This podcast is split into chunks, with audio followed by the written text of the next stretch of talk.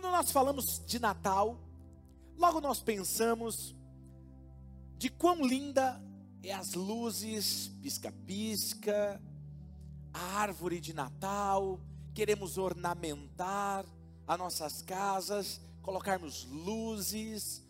E, e, e, quando nós falamos de Natal, é isso que vem à nossa mente. E quando o assunto é Natal, logo nós começamos a lembrar como foi o Natal passado, ou o Natal retrasado, daquela pessoa que bebeu demais na festa de Natal e começou a falar abobrinha duas horas da manhã, como foi chato, não é? E aí a gente começa a lembrar, talvez daquela, daquele momento, e talvez também lembramos daqueles momentos dos presentes, os brinquedos, aquelas embalagens que as crianças abriram, tiraram os brinquedos para fora e todos animados, e de repente os brinquedos já não eram mais importantes, estavam jogados, largados de canto, porque não era mais importante. Ou quando nós falamos de Natal, nós lembramos daquela, a galera que gosta da comida, lembramos daquela receita que a tia gosta de fazer, não é verdade? Aquela sobremesa. Uau, a tia vai fazer dessa vez. E nós vamos sentar, vamos comer, vamos celebrar aquela deliciosa noite de Natal. Mas quando nós pensamos em Natal, nós precisamos lembrar o real motivo do Natal. O verdadeiro propósito de nós estarmos celebrando. E quando nós falamos sobre isso, a maioria das ministrações e sermões nessa época é falar do nascimento de Jesus, é falar do menino Jesus. Mas eu estava orando algumas semanas atrás, quando o Senhor me compartilhou algo que eu quero compartilhar com vocês, e Ele me deu esse direcionamento. Então eu não quero falar sobre Jesus como criança ou seu nascimento, mas eu quero falar já da fase adulta de Jesus. Eu quero falar com vocês sobre o, real motivo de nós celebrarmos o Natal. Não é um sermão como sempre eu faço, mas é uma reflexão que ele me pediu para compartilhar com vocês. Por isso que o título da mensagem de hoje é o melhor presente que eu poderia ganhar. Repita comigo, o melhor presente que eu poderia ganhar. Sabe, todos nós aqui, é, acredito que todos nós gostamos de ganhar presente. Mesmo que a sua linguagem de amor não seja presente, quem é que não gosta de ter uma surpresa e alguém entregar algo embrulhado para você, um ótimo presente. Sabe, eu quero ler dois textos com vocês que está um está em Marcos capítulo 9, versículo 1, e o outro está em Marcos 2:1. Abra o seu aplicativo do seu celular na versão da Bíblia que você mais gosta. E vamos ler esse texto comigo ou acompanhe na projeção. Mateus 9:1 diz assim: Entrando Jesus num barco, atravessou o mar e foi para onde? para a sua cidade. Agora, Marcos capítulo 2, versículo 1. Poucos dias depois, tendo Jesus entrado novamente em Cafarnaum, o povo ouviu falar que ele estava em casa. Nesse texto que lemos, diz que ele atravessou o mar e ele foi para a sua cidade.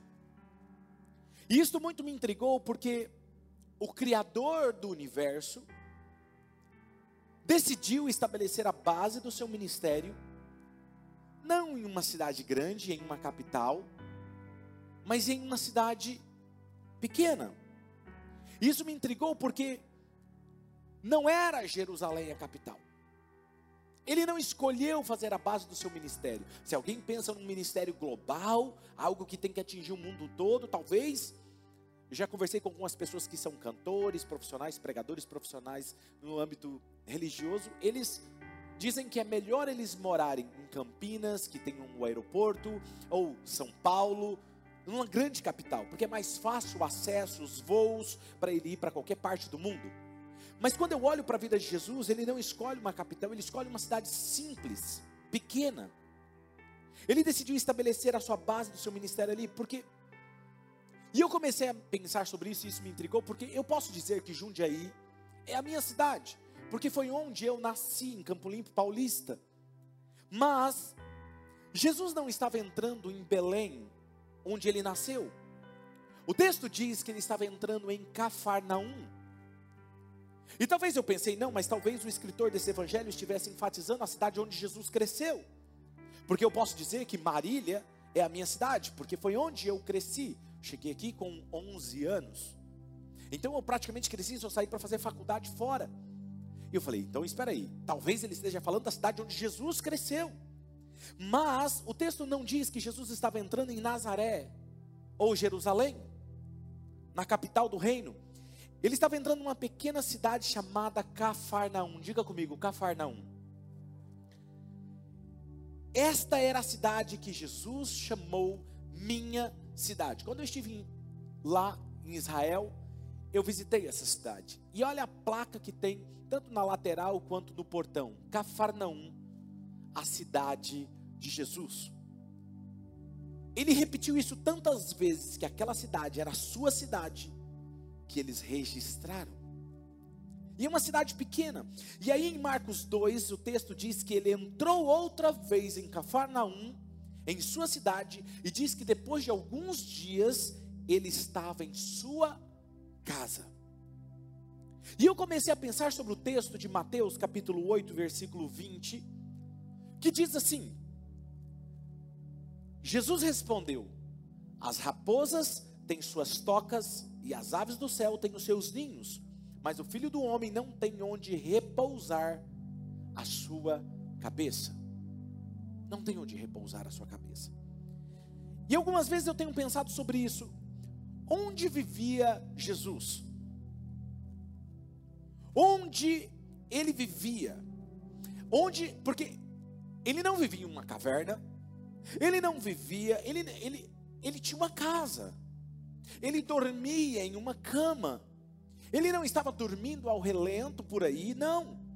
Nós nunca pensamos sobre isso, na é verdade, porque nós sempre olhamos para o lado da divindade de Jesus, mas nós não olhamos para o lado da pessoa de Jesus, o homem Jesus. Onde Jesus morava? Onde Jesus dormia? Onde ele passava as noites depois do seu trabalho, depois de viajar longas horas do dia, ao, à luz do sol, onde ele passava depois que ele curava os enfermos, fazia milagres, onde ele descansava. Qual era o lugar? Então eu comecei a perguntar ao Espírito Santo qual era essa casa. E o que eu descobri que essa casa em Cafarnaum era a casa de Pedro. A casa de Pedro. Foi onde ele ensinou, foi onde ele fez milagres extraordinários. E quando nós estávamos lá, em Israel, eu tirei a parte, uma foto da parte da estrutura da casa. Em cima tem uma capela, por isso que você está vendo essa parte de cima. E eu fiquei olhando para essa cena, olhando para esses cômodos e falando: Jesus andava por esses corredores. Jesus estava aqui, era uma casa pequena. Agora eu quero que você por um instante você imagine comigo o que o que, que aconteceu que Deus do todo, o criador de todo o universo toma forma humana como um verdadeiro presente ao ser humano, ele se entregou à humanidade. E enquanto ele esteve aqui como ser humano, João capítulo 1, versículo 14, olha o que diz: Aquele que é a palavra tornou-se carne e viveu entre nós Vimos a sua glória, a glória como do unigênito vindo do Pai, cheio de graça e de verdade. Perceba que o texto diz: Vimos a sua glória. O que eu descobri é que Deus busca um lugar para fazer a sua habitação. Ele busca um lugar onde ele sinta-se à vontade, lugares e esses lugares onde Deus se sente à vontade são onde coisas extraordinárias acontecem como na casa de Pedro. Esses dias eu postei nas redes sociais um versículo de Zacarias capítulo 6 e versículo 8 que diz assim: Aqueles que foram para a terra do norte fizeram repousar o meu espírito na terra do norte. E o termo aqui repousar, para você imaginar, é como se fosse um, um lençol. Sabe quando você ergue o lençol e você faz isso aqui, ó? E você deixa ele de forma sutil repousar sobre alguma coisa? O termo no original, ele quer dizer exatamente isso: estabelecer, permanecer. O que o texto de Zacarias está dizendo é que aquele povo que foi para a terra do norte fez, fizeram o espírito dele repousar e permanecer naquele lugar. O que aconteceu é que essas pessoas que eu quero citar aqui para vocês fizeram que Jesus se sentisse em sua própria casa, se sentissem à vontade Eles cativaram o coração de Jesus. Eles conquistaram o coração de Jesus. Eu não sei você, se você tem o hábito de viajar, mas quando eu viajo, a melhor parte, não importa para onde eu vou, se é para os Estados Unidos, qualquer outro lugar que seja bom, maravilhoso, lindo, mas não existe melhor parte do dia e da viagem é quando você está voltando para casa, não é? Você chega em casa, você tira o sapato, você entra, você senta no sofá, você coloca a mala, você deita na cama e fala: Enfim, em casa. Sabe aquela sensação? É isso que eu quero que você entenda que está acontecendo com Jesus. Jesus chegava na casa dessas pessoas e ele se sentia à vontade.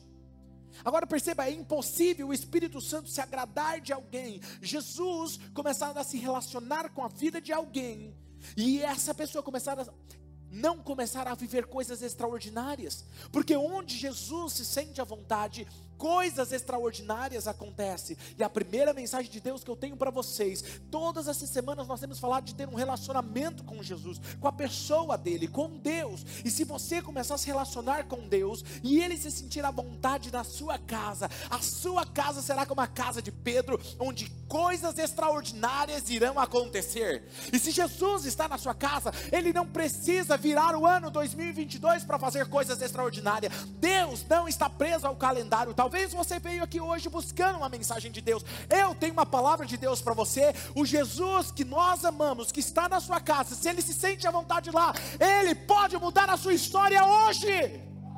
Hoje, não amanhã e não ano que vem. Sabe, nós precisamos entender isso. Marcos capítulo 2, versículo 1 e 2 me fascina, porque olha o que o texto diz: poucos dias depois, tendo Jesus entrado novamente em Cafarnaum, o povo ouviu falar que ele estava em casa.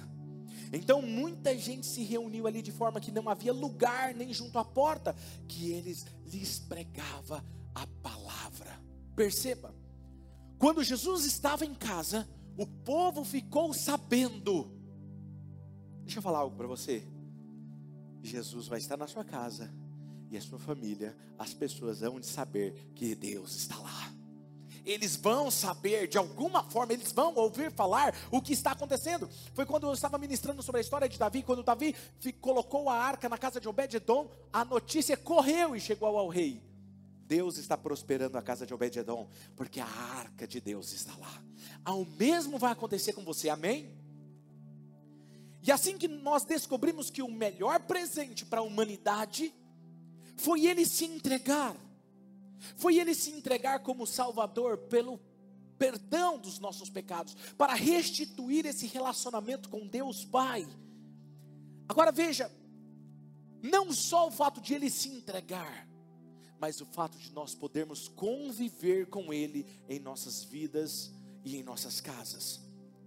Foi o que aconteceu no século 17 em alguns lugares, como na Inglaterra, no século XVIII em Nova York, no século XX na Rua Azusa, em Gales, ele procura um lugar onde ele possa repousar, permanecer. Nós temos falado que nós não queremos apenas uma experiência com Deus, nós queremos que Ele venha e sinta-se à vontade e permaneça em nossas vidas. Assim, o que eu quero dizer hoje para vocês é que há coisas que afastam esse presente, afastam, entristece, e que Ele não pode deixar habitar o seu espírito, e nós perdemos o privilégio de ter esse presente comigo e com você, em nossas casas, no nosso trabalho, na nossa empresa. Eu quero que Ele habite aqui, eu quero que esta igreja e os nossos campos, este ministério seja como a casa de Marta, Maria e Lázaro, onde ele se sinta à vontade, como na casa de Pedro, ele tinha o prazer de dizer: Esta é a minha casa, eu estou em casa como há dois mil anos atrás, que eles digam no século 21, lá em Marília, há um lugar onde Jesus ama estar. Nós sempre falamos que nós fazemos tudo aqui por Jesus e por pessoas, e que os nossos filhos um dia possam dizer que os meus pais conversavam com Jesus em casa. Sabe, nós pais, nós somos referência para os nossos filhos. E sabe, nós geralmente quando chega o Natal, nós queremos dar uma lição de moral em nossos filhos, não é? Ensinar como deve ser uma família. Mas muito mais do que uma data comemorativa, eu quero que eles tenham um legado da nossa vida. Que eles olhem para nós não apenas no Natal, mas eles olhem para nós e falem assim: papai e mamãe andavam com Jesus diariamente em casa. Eu quero contar algo para vocês que aconteceu comigo quando eu era criança. Minha mãe, meus pais sempre foram homens, um homem e uma mulher de oração. E, e, eu vivia sempre ouvindo a minha mãe contando histórias e falando assim: Ah, eu vou apresentar esse pedido a Jesus. Ah, me dá o seu nome. Rapaz, se você conversar com a minha mãe, muitos de vocês já conhecem ela, e você começar a conversar com ela, não basta duas, três palavras, ela vai pedir seu nome. Vai pedir, ela vai falar assim: Eu vou colocar no meu caderninho de oração e vou orar por você todos os dias. E ela tem um caderninho de oração que é ali, meu filho, se o seu nome entrar ali, só a graça de Jesus, não sai mais. Ela pega e ela ora, ela ajoelha, ela tem calos no joelho de tanto que ela ora, e ela ora, e ela apresenta nome por nome. Nome por nome. E eu lembro que eu ouvia essas histórias e testemunhos, e quando alguém contava um testemunho, ela falava assim: Não, eu conversei com Jesus. Eu falei, eu falei, rapaz, como é que Jesus está vindo em casa? E eu não sei, cara, não vejo, ele só tem a hora que eu não estou em casa. Porque eu ia para a escola dominical e a professora falava de Jesus. Eu falava, rapaz, ele é maravilhoso. E agora, se ele está indo lá em casa conversar com a minha mãe, eu só quero saber o horário que ele está indo lá. E aí o que aconteceu? Um dia eu chego em casa, estava brincando lá fora. E quando eu entro, eu escuto a minha mãe chorando e falando: Jesus, isso é assim, assim, Jesus. Eu falei, ele está aqui. Eu falei, mas o que aconteceu? Minha mãe está chorando. E eu saí assim de ponta de pé, porque ela estava lá no quarto e eu saí assim. Olhei na fresta da porta e ela estava lá de joelhos. Jesus! Jesus! Eu falei assim, mas cadê Jesus que eu não estou vendo ele? Eu aprendi que era esse relacionamento que ela tinha com Jesus que mudavam as coisas na vida dela e na vida das pessoas com quem ela apresentava Jesus. Então eu quero que o meu filho, os meus filhos e os seus filhos digam: papai e mamãe, tinha um lugar especial para Jesus em casa. Meu papai e a minha mamãe, quando iam para Oxygen, para o culto, nós sentíamos uma atmosfera diferente na adoração. Eu amo quando eu vejo essas crianças sentadas aqui me olhando, porque eu quero que elas levem como um maior testemunho. Eu amava sentir a presença de Jesus quando papai e mamãe adorava. Eu não sei qual é o legado que você quer deixar para os seus filhos, mas eu acho que o melhor legado que você pode deixar é um exemplo de alguém que ama a Jesus, que não deixa nada tomar o lugar de Jesus em sua vida. Mas a pergunta é: como atrair Jesus, como cativar para que ele possa se sentir em casa, repousar, permanecer em casa. Porque nós não queremos apenas uma visitação, nós não queremos apenas uma experiência esporádica, nós desejamos mais do que isso. O que que o afasta o que, que o entristece? Romanos capítulo 8, versículo 5 ao 8, Paulo vai dizer nessa carta aos Romanos o que entristece esse presente, o que afasta esse presente, porque não basta eu dizer que eu sou um cristão, não basta eu dizer que eu amo a Jesus. Deixa eu te fazer uma pergunta. Casados, vocês que estão aqui me ouvindo, você fala assim: eu amo a minha esposa, eu amo o meu esposo. Mas se você não é gentil, se você não nutre o seu relacionamento, não adianta você falar da boca para fora. Se o seu cônjuge não se sente bem do seu lado, quem está me entendendo? A mesma coisa, não adianta eu dizer que eu amo a Jesus, mas Jesus não se sente bem comigo e com você. Entende o que eu estou querendo dizer? Romanos capítulo 8, versículo 5 a 8 diz: Quem vive segundo a carne tem a mente voltada para o que a carne deseja, mas quem vive de acordo com o espírito, ele tem a mente voltada para o que o espírito deseja. A mentalidade da carne é morte, mas a mentalidade do espírito é vida e paz. A mentalidade da carne é inimiga de Deus, porque não se submete à lei de Deus, nem pode fazê-lo. Quem é dominado pela carne não pode agradar a Deus. Meus filhos, ouça o que eu estou falando nessa, nessa nesse domingo para você. Você que está aqui online agora, entrou aqui e está me ouvindo. Nós precisamos entender: se você quiser viver o verdadeiro Natal, não é apenas uma data comemorativa, não se trata apenas de uma data, é muito mais do que isso, é ganhar o verdadeiro presente, o melhor presente que você poderia ter e se relacionar com Ele todos os dias. Por que, que Jesus veio? Para perdoar os nossos pecados e restaurar o nosso relacionamento com Deus Pai. E se você não entende isso, é como se eu te desse um presente. Você me agradecesse, uau, pastor, obrigado. Olha que presente incrível. E aí, uma semana eu encontro você, e aí, você usou o presente que eu te dei? Ah, eu não usei, mas eu vou usar. Dali um mês, e aí, você usou? Ah, eu não usei, vai estar guardado lá em casa, eu vou usar. Um ano depois, e aí, você usou? Não, não, não, eu gostei do presente, mas está lá em casa, um dia eu vou usar. Você receber a Jesus como seu único e suficiente Salvador e não desfrutar desse relacionamento é como se você ganhasse o presente e deixasse guardado. Porque o maior presente que eu e você poderíamos ter é ter o próprio Deus se relacionando comigo e com você. E as coisas começariam a mudar. Porque eu descobri que Jesus, ele vai onde ele é convidado, porém ele só permanece onde ele se sente respeitado, honrado e em um ambiente agradável. Se você convidar ele e dizer, Jesus, vem comigo, ele vai. Porém, ele permanece onde ele se sente à vontade para ficar ali. Mas o nosso problema é que nós escolhemos o que? Andar segundo os prazeres da carne, andamos cheios de orgulho, de ressentimento, hipocrisia, de coisas que afastam ele de nós. Quando chegamos no Natal, Lembramos do ressentimento, velho ressentimento que temos daquela pessoa. E agora vamos ter que sentar na mesa e ah, vou ter que ver aquela pessoa. Ressentimento. Ou às vezes você fala assim: não, vou passar um, um óleo de peroba aqui no rosto e vou conversar. E aí, oi, tudo bem, tio? Você é demais, tio. Nossa, eu não suporto. Você dá risada, né? Isso se chama hipocrisia. Transparecer ser uma coisa enquanto você é outra. Isso afasta Ele das nossas vidas. Amós 3,3 diz assim: Andarão dois juntos, se não houver entre eles acordo. Todos nós queremos se relacionar com Deus. Quando nós falamos sobre isso, nós queremos andar com Ele, nós queremos nos relacionar com Ele. Mas a Bíblia é clara em dizer: andarão dois juntos, se não houver entre eles acordo. A resposta é não.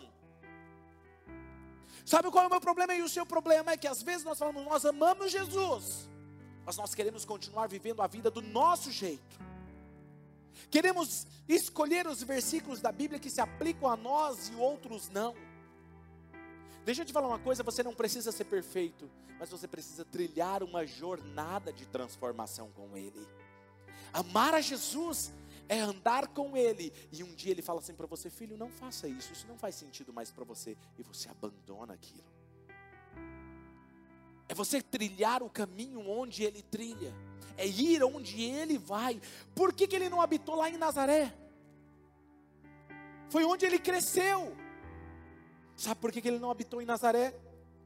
Por causa da incredulidade. Incredulidade. Incredulidade afasta ele. Diz um texto que ali ele não pôde operar muitos sinais e maravilhas por causa da incredulidade do povo. Não era por causa que Deus estava fraco de poder, não é porque ele não estava ungido aquele dia, porque a única coisa que nos impede de receber algo de Deus é a nossa incredulidade. Incredulidade. Por que, que ele não habitou em Jerusalém, a capital do reino? Por que, que ele não habitou ali? Era chamada a cidade de Deus, cidade linda Jerusalém. Dia, muitos de vocês terão o privilégio de viajar comigo a Jerusalém. Nós vamos fazer uma caravana para lá, amém? Muitos de vocês vão comigo, eu tenho certeza disso. Nós vamos falar sobre Jesus na trajetória dele. É linda a cidade. Por que, que ele não escolheu ficar ali? Por causa da religiosidade. As pessoas lá sabiam tudo da lei. E porque eles saberem tudo da lei, eles eram capazes de julgar e sentenciar outras pessoas. Falta de amor. A religiosidade tira o amor. A primeira coisa que eu vejo aqui é que aquilo que a minha carne deseja é inimizade contra Deus. O que a minha carne está pedindo é contrário à vontade de Deus. Por isso que Paulo vai, você vai entender o que Paulo disse lá em Romanos capítulo 7, versículo 24. Fala, eu agora estou vendo o rosto de vocês, me falem, você digita aqui no chat online, me fala se isso não é o mesmo que você sente, porque eu sinto isso. Olha o que Paulo diz no capítulo 7 de Romanos, versículo 24: Miserável homem que eu sou, quem me libertará do corpo sujeito a essa morte? Paulo está questionando por quê? Quem é que vai me fazer me livrar disso aqui? Sabe por quê? Porque o versículo 21 e 22 ele vai dizer: Assim eu encontro esta lei atuando em mim. Quando eu quero fazer o bem, o mal está junto de mim. No íntimo do meu ser eu tenho prazer na lei de Deus. Eu quero fazer o bem de Deus, mas eu vejo essa lei desejando o que não agrada a Deus. Eu me sinto assim às vezes. Você se sente assim? O bem que você quer fazer, você não faz. E o mal que você não quer fazer, você faz. Às vezes é mais forte essa lei. Você precisa entender que satisfazer os desejos da carne é contender direto com o Espírito de Deus. E muitos de vocês precisam ter esse lembrete. Quando os homens no Antigo Testamento começaram a andar nos prazeres da carne, olha o que o texto diz de Gênesis capítulo 6 e 3. Então disse o Senhor: Por causa da perversidade do homem, o meu espírito não contenderá com ele para sempre, e ele só viverá 120 anos. E outros nem conseguem mais viver 120 anos. O que que nos faz perder isso? A desobediência, desagradar, entristecer. Quantas coisas fazemos que tem entristecido e afastado o maior presente que nós poderíamos ter. Um homem, uma mulher pode perder tudo da sua conta bancária, ele pode perder o seu melhor emprego, ele pode perder tudo, se ele tiver a presença de Deus com ele. Jesus for o centro da vida dele, ele reconquistará tudo em dobro ou mais, porque o que vem não é o homem que dá, é Deus que supre. Porque Deus está com. Deus está com ela.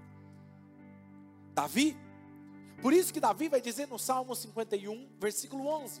Davi sabia disso, nós ministramos sobre Davi esses dias. Davi disse: Não me expulses da sua presença, não retires de mim o teu Santo Espírito.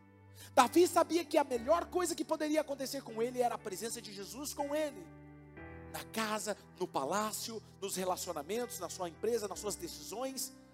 Pergunto novamente a você: as suas decisões, onde Jesus tem feito parte dela? Os seus relacionamentos, na sua empresa, no seu trabalho, no seu dia a dia, no final de ano, onde Deus está? Qual é o lugar que Ele ocupa em sua vida? Eu já vi muitos grandes líderes, pastores, deixaram que o presente se fosse não valorizaram e perderam tudo, porque não valorizaram aquilo que realmente importava. Perderam tudo, perderam alegria, ânimo, os sonhos, perspectiva, esperança. E como pastor de vocês, o meu desejo é que hoje, o mais profundo desejo de vocês seja ter o melhor e maior presente que vocês poderiam ganhar, se relacionar com Ele. Se tem uma coisa que Jesus chamou um dia seus discípulos, sentou com os seus discípulos e fez Jesus rejeitar os religiosos da época. Foi a hipocrisia. Jesus chamou os seus discípulos e disse: Jamais sejam hipócritas. Não deixe que o fermento dos fariseus contamine vocês. Por que, que Jesus fez questão de reunir os seus discípulos e dizer: Não deixe que o fermento dos fariseus contamine o coração de vocês, porque era possível.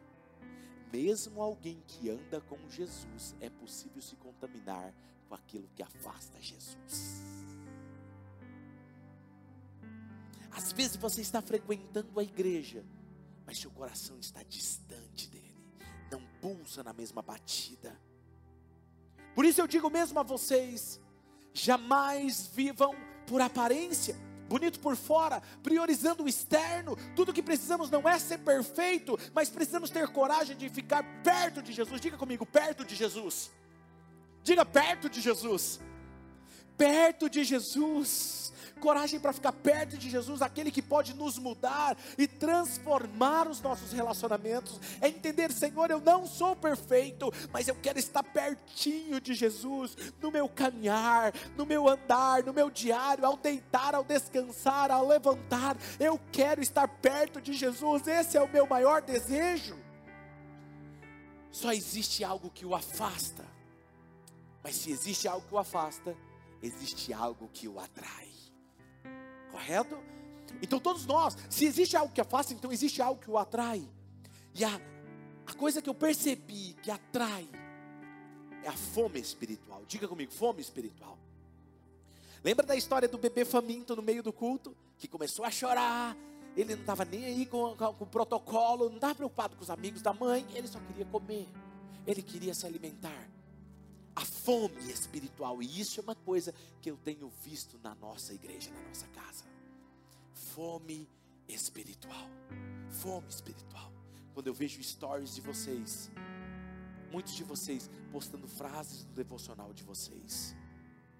Pessoas que amam a Jesus, estão com Ele todos os dias. Mensagens que vocês me compartilham dizendo, pastor, o que eu estou vivendo é algo incrível com Deus.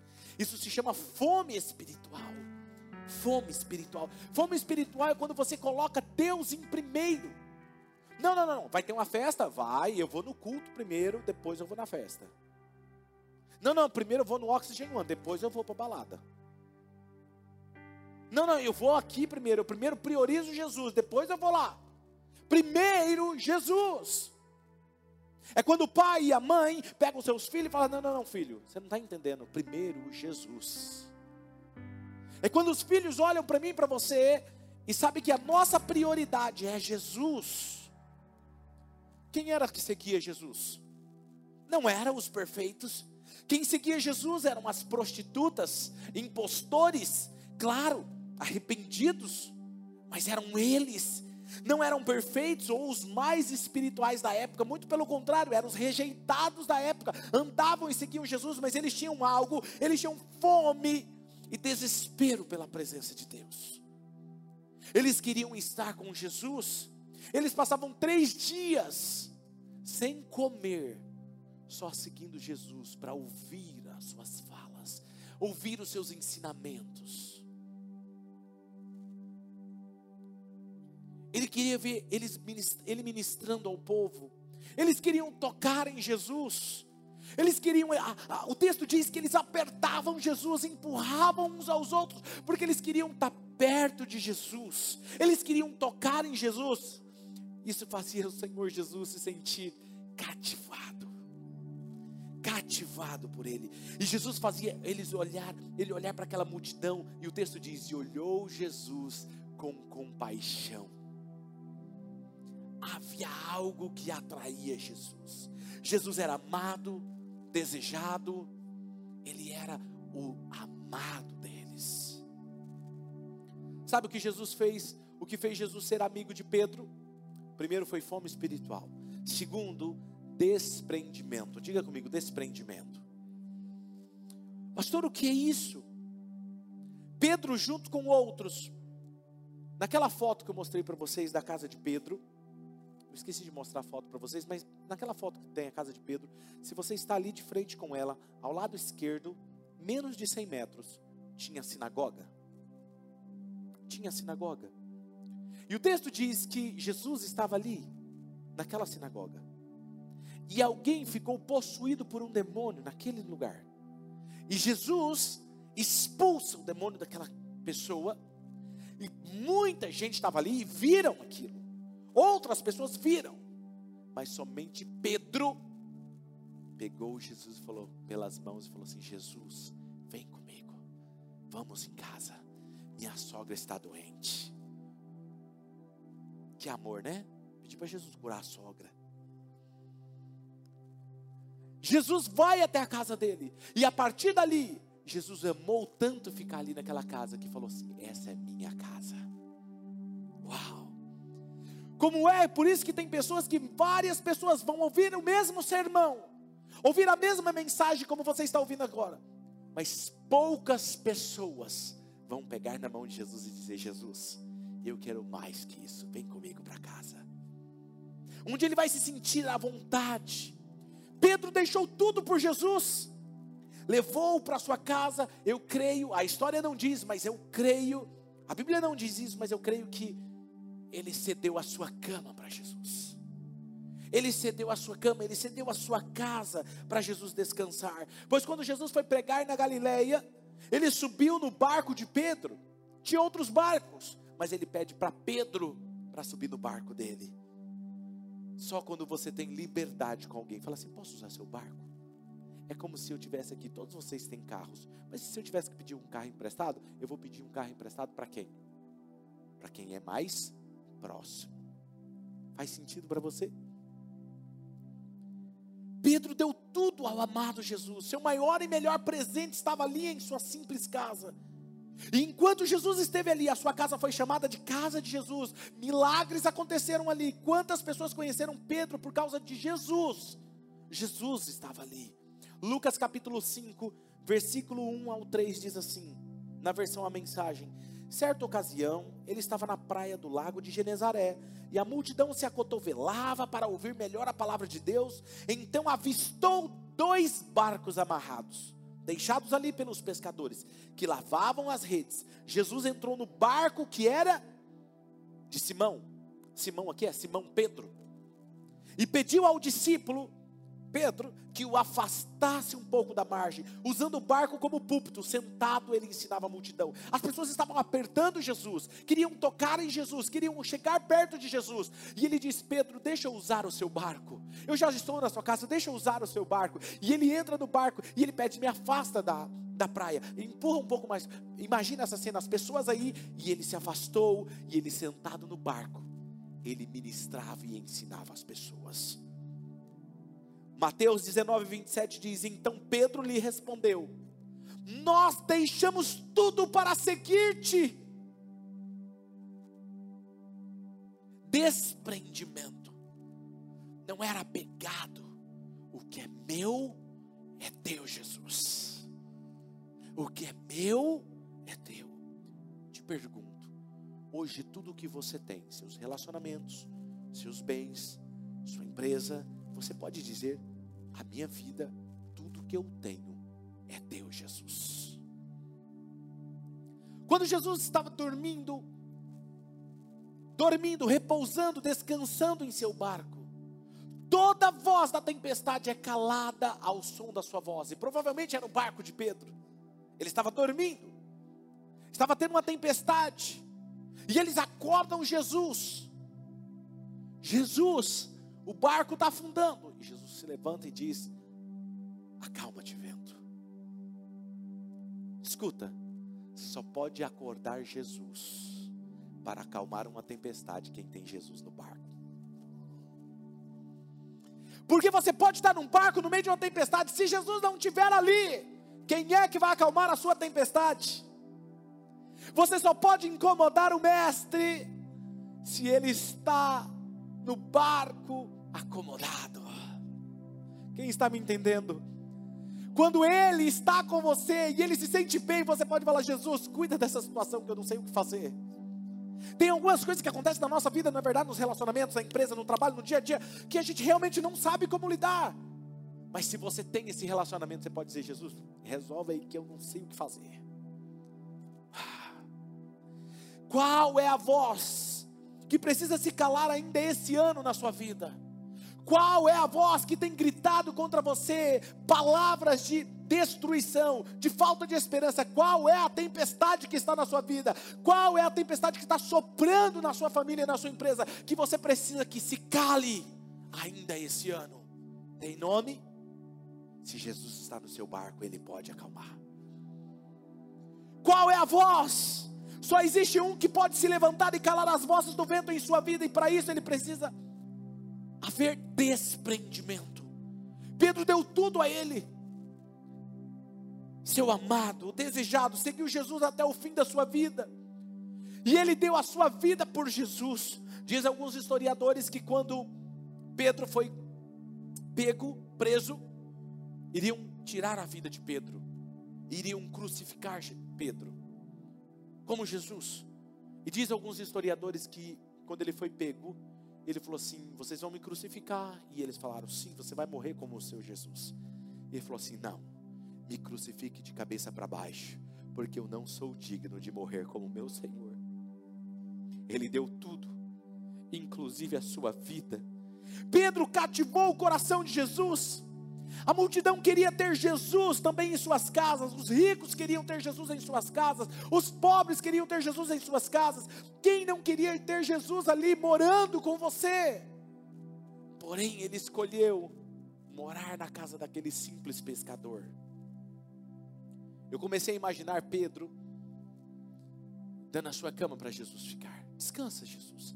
Eu vou fazer alguma coisa ali. Descansa. Enquanto Jesus tinha que se recompor, descansar. Eu imaginava Pedro, de vez em quando, dando uma olhada assim, olhando o rosto de Jesus, descansando.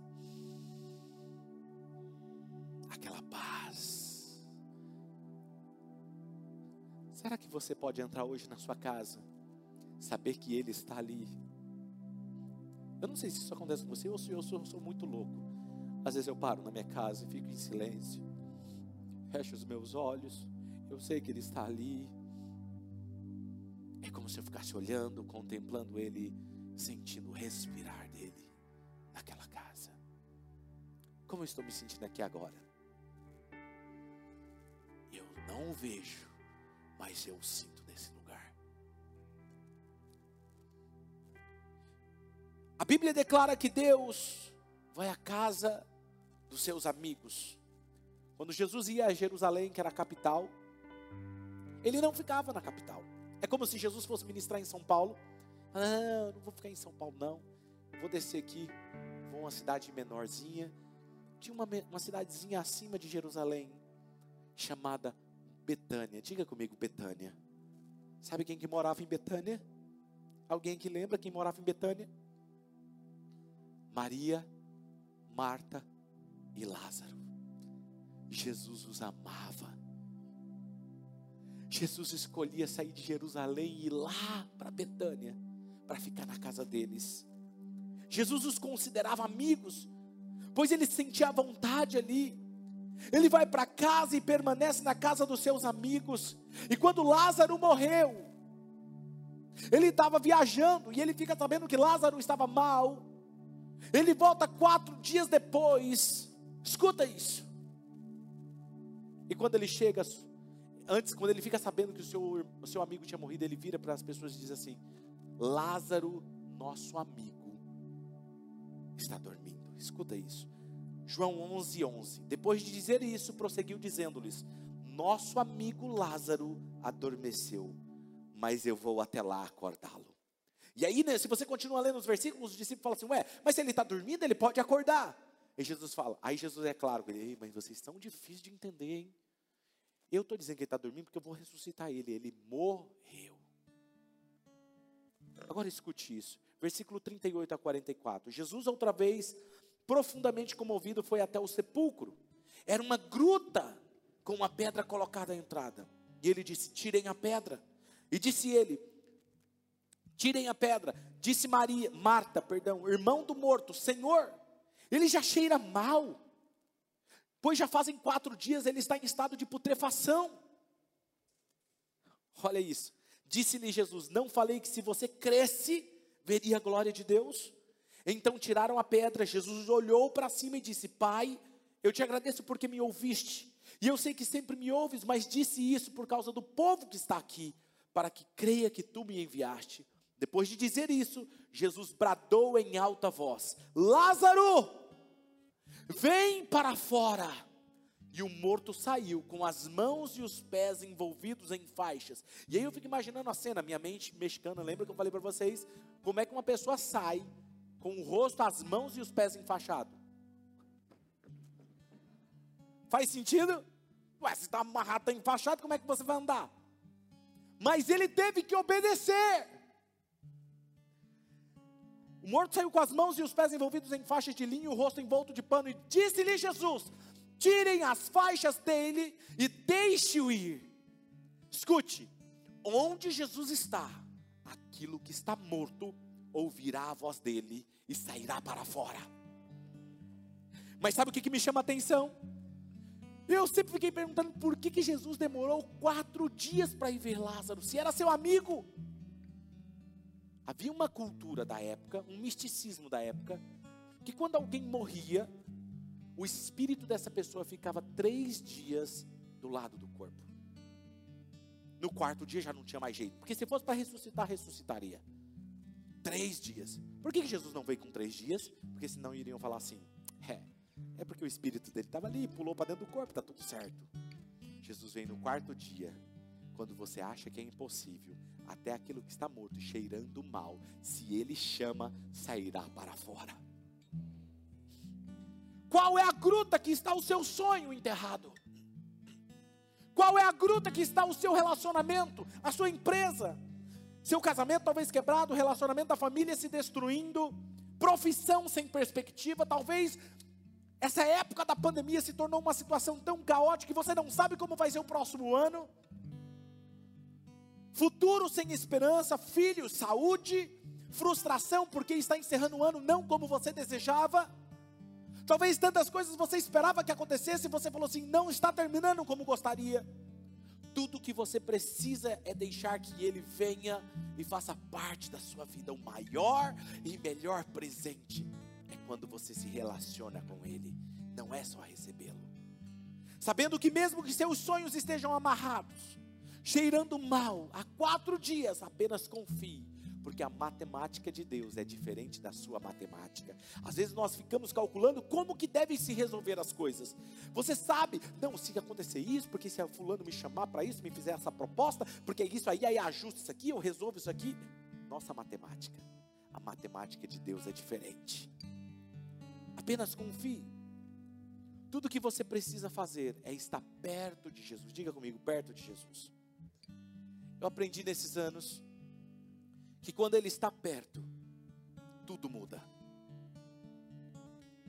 Ele vai à casa daqueles que creem, que amam, aqueles que o desejam, aqueles que lhes obedecem, daqueles que o buscam. Está um texto na Bíblia que diz assim: Vocês são meus amigos, se vocês fizerem o que eu vos mando.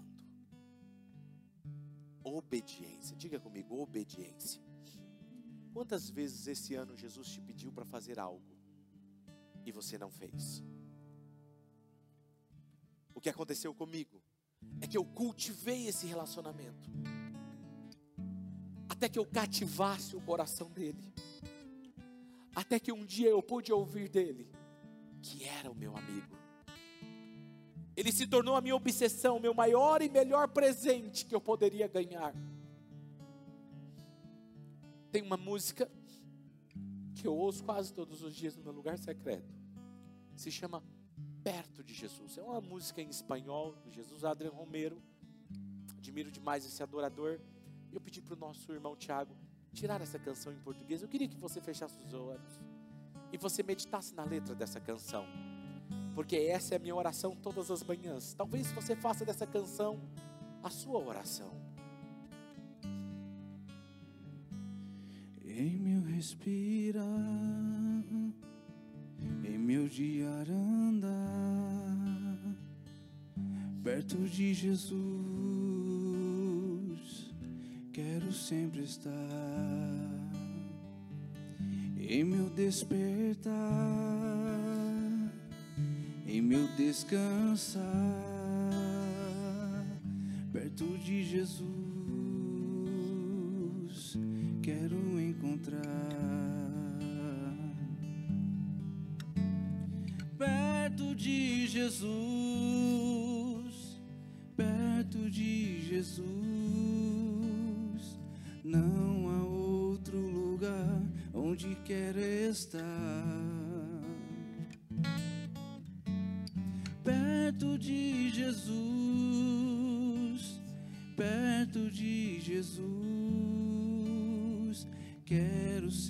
sempre estar perto de Jesus. Escuta isso. Quando chega o fim de minha vida aqui, perto de Jesus, quero então partir. Quando chega lá na eternidade,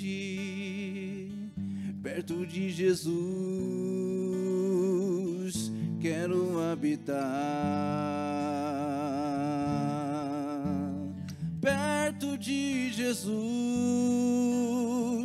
perto de Jesus. Você pode dizer isso a Ele? Onde quero estar. Perto de Jesus. Perto de Jesus. Perto de Jesus. Quero sempre estar. Perto de Jesus. Perto de Jesus perto de Jesus. Não há outro lugar onde quero estar. Perto de Jesus, perto de Jesus, quero sempre estar. Perto de Jesus. Eu não sei o quanto você o deseja. Eu não sei o quanto você o quer em sua casa. Que ele não seja apenas o menino Jesus no Natal para você, mas que ele seja o seu eterno Salvador. Que perdoou os seus pecados, que mudou a sua história e que agora você se relaciona com ele. Que você nessa jornada você deixe de fazer aquilo que o desagrada, aquilo que o entristece, porque você quer estar mais perto. E quanto mais você renuncia, mais perto você está dele, mais perto.